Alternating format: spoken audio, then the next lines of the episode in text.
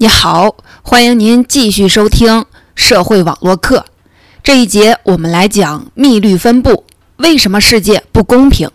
这门课到目前为止，我们讲了节点，讲了连接。这一讲开始，我们进入一个新的单元——网络。我们从整体的角度来看看，面对一个网络，怎么去观察它、分析它。好，我们先来看一组现象，一组常见却又特别奇怪的现象。在抖音和快手上，有的短视频能吸引几百万个点击量，但是其他绝大多数短视频却无人问津，这是为什么？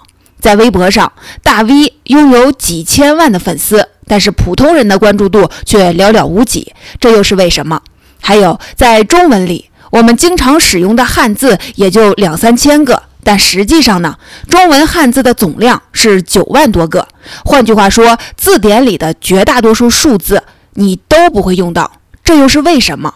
还有，统计学上有一个发现，它讲的是城市的人口数量排名跟它的人口规模成反比，最大的城市的人口规模是第二大城市的两倍，是第三大城市的三倍，是第四大城市的四倍，以此类推。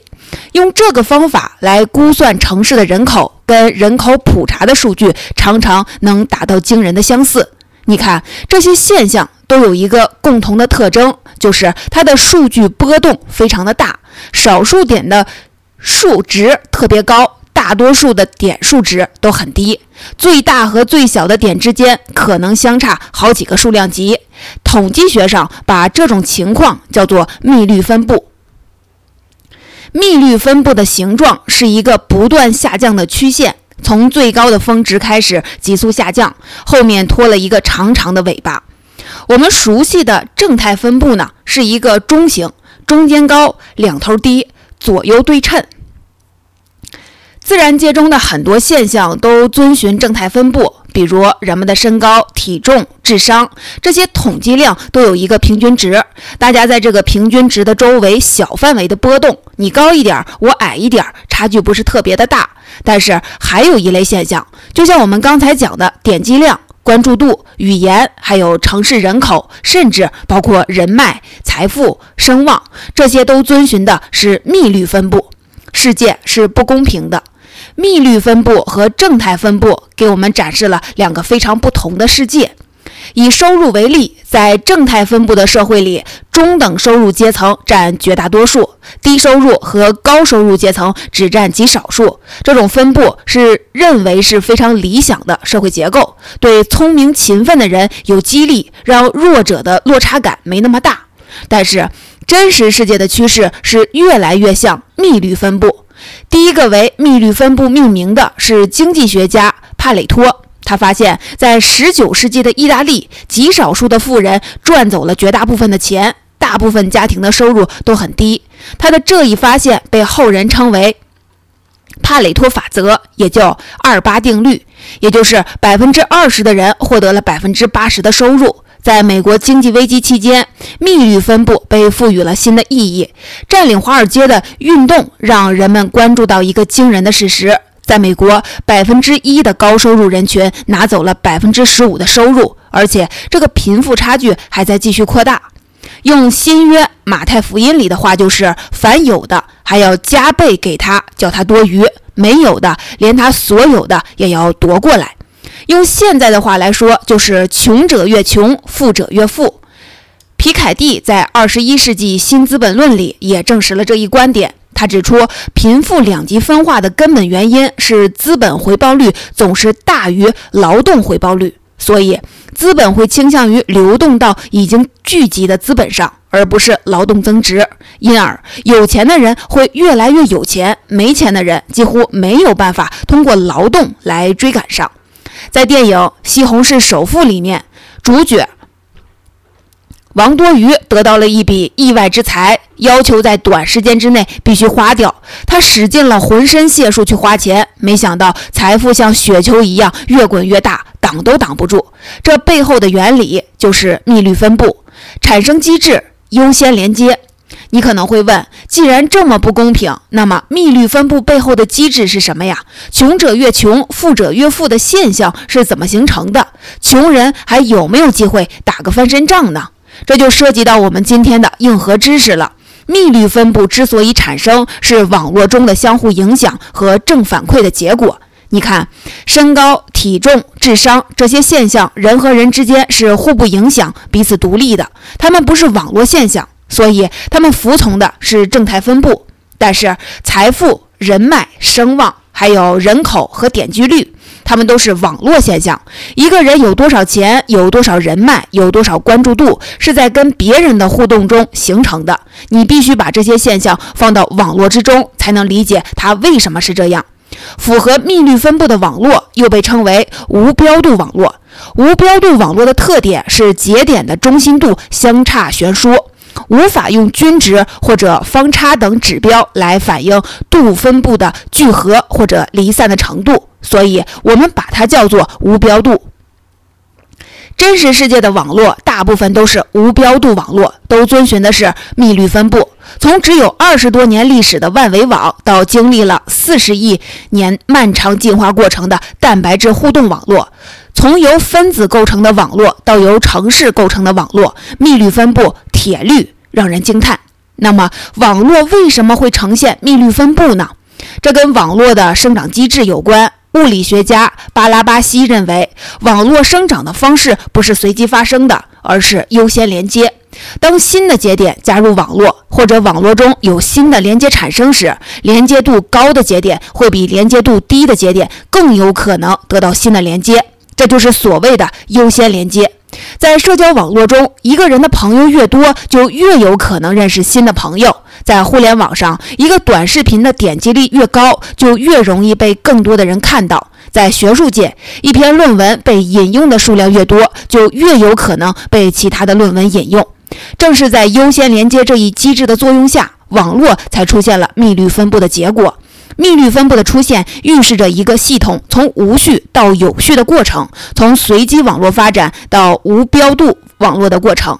密律分布的结果是少数的节点能够施加影响，重新组织整个系统。以航空网为例，伦敦、芝加哥、法兰克福、阿姆斯特丹的机场都非常的大，有通往全国各地、全世界各地的航班，它们是全球航线网络中的超级节点。但是与此同时，还有大量的小机场，它们是地方性的，只维持了几条航线。航空公司通过小机场覆盖尽可能多的乘客，又通过大机场这样的超级节点，最大程度的减少了转机的次数。所以，航空网的效率来自于他们主动运用了密律分布。城头变换大大王旗，经济学家弗里德曼有一个预言。他说：“世界是平的，因为全球化，因为互联网，世界在机会分布上变得更公平了。但实际上呢，密律分布告诉我们，公平不是世界的真相，而且这个不公平在互联网时代被放得更大。咱们就来看互联网行业，不管是哪条赛道，早期都是千军万马。”但是最后能活下来的只有一个或者是几个巨头。这些巨头利用已有的用户基础和资本体量，不断的攻城掠地，进一步加强知名度，改变用户习惯，提高用户粘性，巩固行业地位。但是巨头永远是巨巨头，这只是一厢情愿的看法。当孙正义在投资一家叫做阿里巴巴的小公司的时候，他可能没有预计到马云不仅会登上福布斯全球亿万富豪榜，更不会预计到还会排在他的前面。而且，跟马云一起登上富豪榜的成功人士中，一半以上都是白手起家。前几年，我们还在焦虑 BAT 的垄断地位可能会压制创新创业的发展。然而，今天简称 TMD 的今日头条、美团和滴滴等这一新一代的互联网企业，已经站在新的风口浪尖上了。换句话说，密律分布没有那么令人绝望。我们如果只是静态的观察网络，它表现出来的是两极分化和寡头垄断。但如果我们从动态的角度看，你会发现新的超级节点总在不断的涌现，社会结构的变化、世代的更替、颠覆性技术的出现，都为新的超级节点的出现创造了机会。正所谓城头变换大王旗，各领风骚三五年。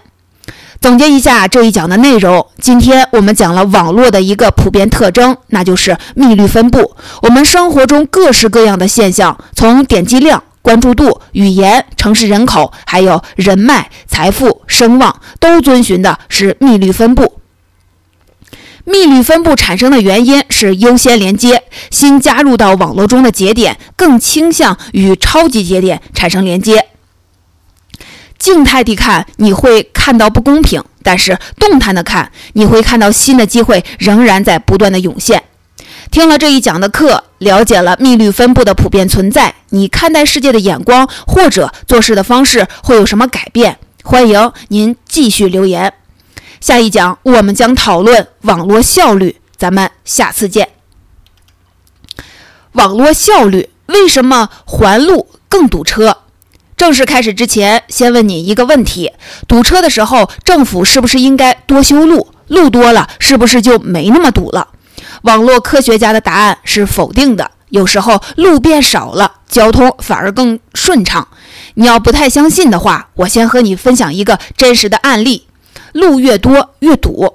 在韩国首尔有一条横贯市中心的河流，叫清溪川。清溪川原本被一高架路所覆盖。二零零三三年，首尔政府将高架路拆除，让这条河流重见天日，把它变成了一座都市里的水岸公园。这个改造工程引起了很大的争议。反对者反对者说，清溪川高架路是首尔的交通大动脉，每天要通过十七万车辆。首尔本来就很堵车，拆除了高架路，肯定会让首尔交通更加恶化。但是首尔政府还是力排众议，把高架路给拆了。拆除以后，奇怪的事情发生了，首尔市中心反而不堵车了。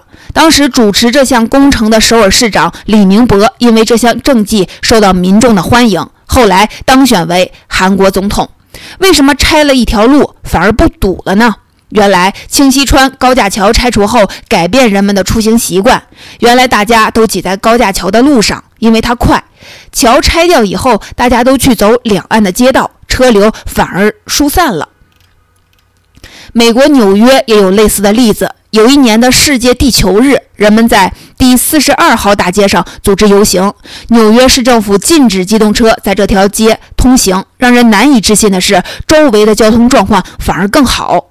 这两个例子都是关掉道路，交通反而改善了。那你会想，有加了条路后反而更堵车的情况吗？德国有个城市叫斯图加特，这个城市曾经想通过添加一些道路来解决交通不顺畅的问题，结果造成了令人意外的大堵车。直到把新修的一些道路重新关闭后，交通状况才恢复了正常。布雷斯悖论，刚刚讲的这个现象，在网络科学里被称为布雷斯悖论。布雷斯是一位德国数学家。一九六八年，他在一篇叫做《交通规划悖论》的论文里，对这个现象给出了数学证明。所以后人把多修路、多添堵的现象命名为布雷斯悖论。大家都知道，北京很堵车，这就是布雷斯悖论在现实中的极端情况。北京的主干道都是环路，从二环、三环一直修到了六环。自然形成的路网可不是这样的。比如说，欧洲的很多城市道路是网状的，是纵横交错的，而环路呢是人为设计的，是建国初期我们从苏联老大哥那儿学来的。设计者想得很周到。你想啊，原有的路我都保留，在此之外，我再加几条又宽又直的环路，这样交通不就更方便了吗？而且环路是沿着市中心往外修。可以加强市中心和外围的联系，环路本身相对封闭，可以快速通行。你看，这是不是一个很精妙的设计？但实际情况呢，就是堵车。环路进出口有限，在这些地方容易形成拥堵。更重要的一点是，人们无论去哪儿都习惯先上环路，再去辅路，所以环路常常都很拥挤。你可不要以为这是一个小概率的事件。科学家用计算机模拟证明，在网络生长的过程中，布雷斯悖论出现的概率高达百分之五十。也就是说，只要你在网络中增加一条路，有一半的可能性会弄巧成拙。增加资源或选择是好事儿吗？布雷斯悖论给了我们一个什么样的启示呢？那就是一个系统中增加更多的资源或者是选择，未必是一件好事儿。比如说，一个足球俱乐部引进了一个大牌的球星，大家都指望球队能够赢更多的比赛，结果呢，整个球队的表现却让人大失所望。这是为什么呢？不是因为新的团队需要时间来磨合，而是因为从教练到队友都对这名球星产生了过度的依赖，反而影响了全队能力的发挥。刚才讲的是赛场，我们再来看生活中一个很常见的场景：男孩跟女孩搭讪。在电影《美丽心灵》里面有这么一段故事：数学家纳什和他的哥们儿到酒吧喝酒，看到了一群美女。纳什就和他的哥们儿商量说：“如果我们都去追里面那个最漂亮的女孩，肯定是自相残杀，最后可能谁也没戏。等到这个时候，我们再去追他身边的其他女孩的话，这些女孩谁也不会再理我们，因为没有人愿意当备胎。所以啊，最好的方案是我们达成一个兄弟协议，谁都不要去追那个最漂亮的。”这样，我们谁也不会挡谁的道，谁也不会让其他女孩难堪。这是让我们今晚都有收获的唯一方案。你看，这就是数学家的智慧。为什么增加新的资源和选择会把好事儿变坏事儿？这是因为新的通道打破了原有网络的均衡，让网络过于依赖这一通道，最终降低了网络效率。如何避免布雷斯悖论？那么，怎么才能提高网络效率，避免布雷斯悖论呢？一个思路是借助计算机仿真技术。有学者用公交一卡通的数据对北京市路网交通的情况进行计算机建模，发现如果优化公交路线，可以把北京高峰时期的路网通行量提升百分之十到百分之十五。这意味着什么？相当于新修了二两到三条地铁。相当于节省了六百亿到一千亿的交通建设投资。你看，利用大数据优化资源配置，也能达到提升网络效率的效果。